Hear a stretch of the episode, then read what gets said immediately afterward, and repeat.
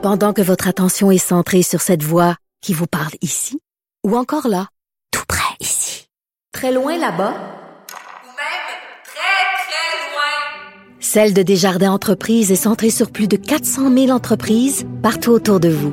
Depuis plus de 120 ans, nos équipes dédiées accompagnent les entrepreneurs d'ici à chaque étape pour qu'ils puissent rester centrés sur ce qui compte, la croissance de leur entreprise.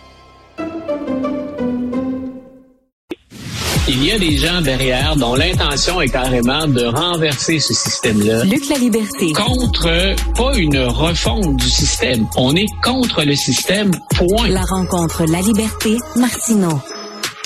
Écoute, Biden va être sur TikTok. D'ailleurs, euh, je pense que le, le nouveau ce, média social qui avait été créé par Trump, ça fonctionne pas bien, bien, hein?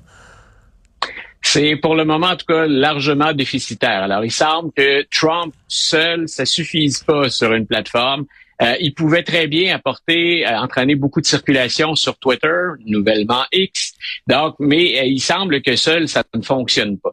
Et, et ça a été le cas. C'est autant Fox News, par exemple, euh, a, c'est le plus gros réseau en termes de code d'écoute, ça l'était jusqu'à tout récemment. Donc, autant sur Fox, ça a fonctionné d'avoir cet électorat un peu captif. Ce sont des gens essentiellement de droite, ce sont des gens très conservateurs qui sont là. Il semble que sur les réseaux sociaux, on n'ait plus de difficulté à faire décoller des modèles. Donc, il y a eu Parler avant, il y a maintenant, bien sûr, Truth Social. Je suis sur Truth Social, donc euh, j'ai mes alertes régulièrement mais il semble qu'on soit pas suffisamment nombreux pour rendre le, le, le tout euh, profitable. En tout cas, écoute, j'ai, j'ai, je, mets, je tente de mettre de l'argent dans les poches de Donald. Mais tu es sur Truth Social, est-ce qu'il y, y, y, a beaucoup de messages? Ouais.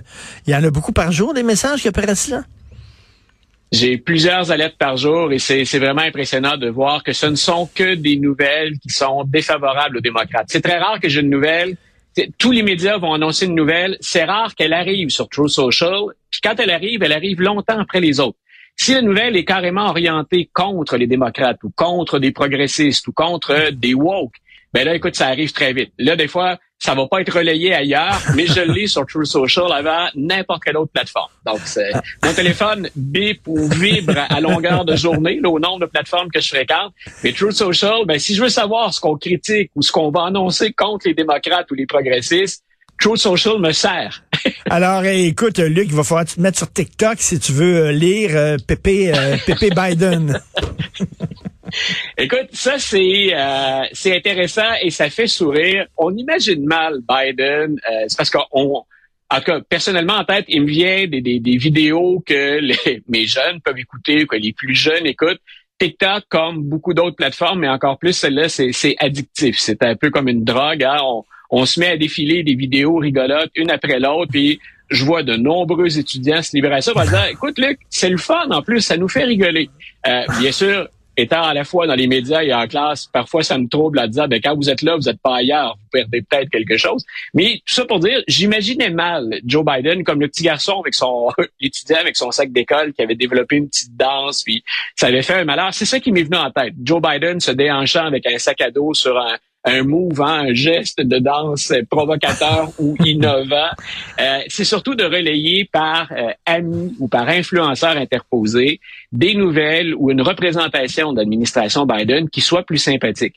Et on le fait, c'est un calcul comptable, comme on le fait toujours en politique. On s'est rendu compte qu'il y avait plus de 30% des jeunes de 30 ans et moins qui sont beaucoup sur TikTok. Et on s'est dit, nous, on n'est pas là, et les républicains non plus. Les républicains, en raison de qui est propriétaire de TikTok, les, les républicains en Chambre, puis au Sénat, ils sont généralement en faveur d'interdire TikTok. De Ben dire oui. sur le territoire américain, vous n'allez pas utiliser TikTok. Alors là, les démocrates ont pesé le pour et le contre stratégiquement, puis on a dit, si les républicains le fuient, ils ne sont pas là parce que ce serait à l'encontre du message qu'ils passent, peut-être que nous, on pourrait s'y retrouver, mais par influenceurs interposés.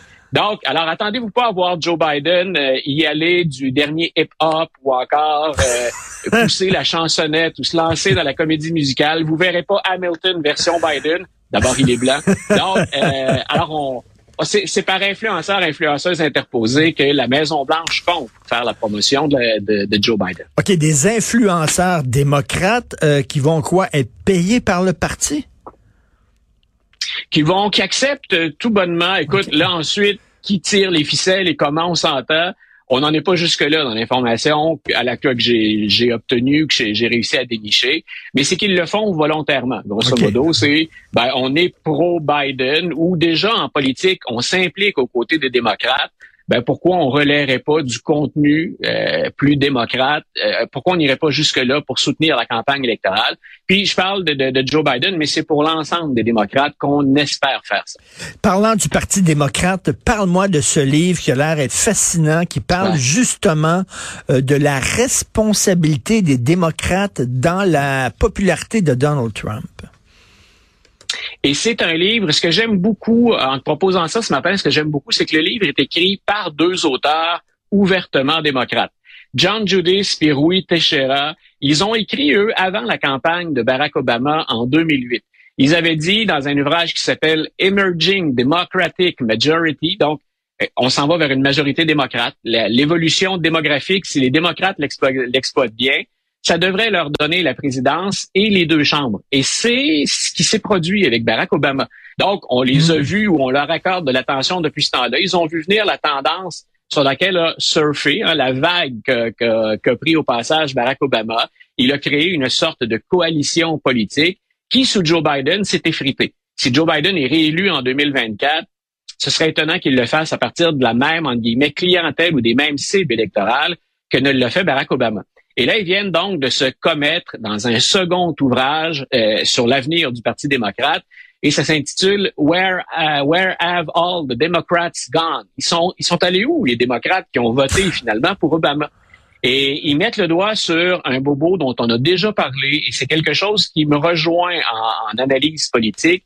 Ils disent, oui, il y a peut-être des gens qui sont à l'extrême droite. Il y a peut-être aux États-Unis des gens qui sont racistes. Pas peut-être, il y en a et on le sait. Statistiquement, c'est démontré. Mais ils disent, comment expliquer que, encore cette année, Trump soit devant Joe Biden dans les sondages? Comment ça se fait que c'est aussi serré que ça? Parce qu'il n'y a hmm. pas 40 ou 50% d'Américains racistes ou d'extrémistes hmm. blancs aux États-Unis. Hmm. On s'entend sur les proportions. Ils disent, est-ce que ça aurait un lien avec le message donc du Parti démocrate. Et là, ils font référence aux progressistes les plus dogmatiques et doctrinaires. Ils les appellent le Parti de l'ombre, le Shadow Party. Et ils disent, ces gens-là qui pensent servir une bonne cause, mettent de l'avant des thèmes où littéralement on déborde des préoccupations des Américains et là on devient très très radical. Et il y a une partie de l'électorat de Donald Trump qui est constituée de ces gens qui ne se reconnaissent plus dans ce que certains démocrates présentent comme des priorités. Et le message qu'on mm. lance, en gros, là, c'est moi qui le simplifie, c'est faites le ménage. Ramenez ben. hein, le, votre indicateur, là, il, est, à gauche, mais dans une gauche qu'on pourrait qualifier d'extrémiste. Et on vit ce phénomène-là un petit peu ici. Hein? Ben quand, je regarde, par exemple, dans, mon quotidien, euh, jamais je m'étais accolé autant d'étiquettes comme prof. C'est drôle, et on me l'a sorti à un moment donné. J'ai la liberté, vous êtes un quinquagénaire blanc, hétérosexuel, cisgenre. Ma réaction, ça a été, puis supposément d'ailleurs, pour certains extrémistes, je peux même pas enseigner l'histoire des Noirs parce que je suis blanc. Donc, je me disais, c'est correct, c'est pas une majorité. Mais... ce que ça peut avoir comme effet, ce message-là qui vise d'abord l'inclusion, qui, ça, est un bon message. Le message de l'inclusion, puis de l'acceptation, de la reconnaissance des différences, ça va pas avec le nombre d'étiquettes qu'on a ajoutées là-dessus et on ne se définit pas par les étiquettes. C'est exactement ce à quoi réagit une partie de l'électorat. Grosso modo, c'est on est écœuré. Il y a un message d'intellectuels, un message de gens qui moralement se croient supérieurs et c'est à ça qu'on réagit quand on se tourne vers Trump. On voit le même phénomène en France. La gauche n'arrive plus en France à, scorer, à compter des buts pendant les élections. Pourquoi? Parce que la, la, gauche, elle est déconnectée de monsieur et madame tout le monde complètement. Euh, ils sont dans les dans les hautes sphères là, du dogmatisme et, et monsieur et madame tout le monde, ben, ils votent à droite de plus en plus. Et c'est la même chose qui arrive. Donc, c'est intéressant de savoir qu'il y a des démocrates qui disent, hey, faut faire le ménage parce qu'il y a une gang de woke. Il y a une gang de woke qui pousse nos gens euh, qui devraient voter démocrate, ben les pousse dans les bras de la droite.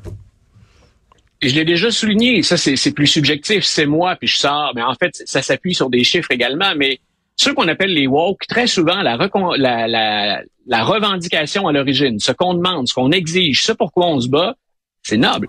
Hmm. Le, le woke, il vient des inégalités. On est éveillé aux inégalités à part des extrémistes, à part des racistes, la plupart des gens vont dire on est pour ça. mais il faut voir ce qu'on fait avec. Et on finit par nuire à la cause et à radicaliser des gens contre un prétexte qui, à l'origine, était bon et était noble. Et, c'est là où je pense que le Parti démocrate doit faire. On, se demande pourquoi le Parti démocrate ne parle plus à une partie d'électorat. Pourquoi c'est aussi polarisé? C'est correct. On parle souvent de l'extrême droite, puis je le considère, on en parle tous les deux. Je te dis, c'est une menace, l'extrême droite aux États-Unis, et c'est chiffré, c'est documenté. Mais on oublie que ce discours-là sur la gauche, il contribue à ce que les gens restent à la maison plutôt que de voter mmh. démocrate, ou quand on les a, en guillemets, écœurés comme il faut, ben, ils s'en vont voter républicain en se disant, là, vous êtes déjanté, vous êtes déconnecté, nous, on débarque du train. Écoute, très intéressant ce livre-là, Where Have All the Democrats Gone, où sont passés tous les démocrates? Merci beaucoup. Bon week-end, Luc La Liberté. Salut. Bon week-end, Richard.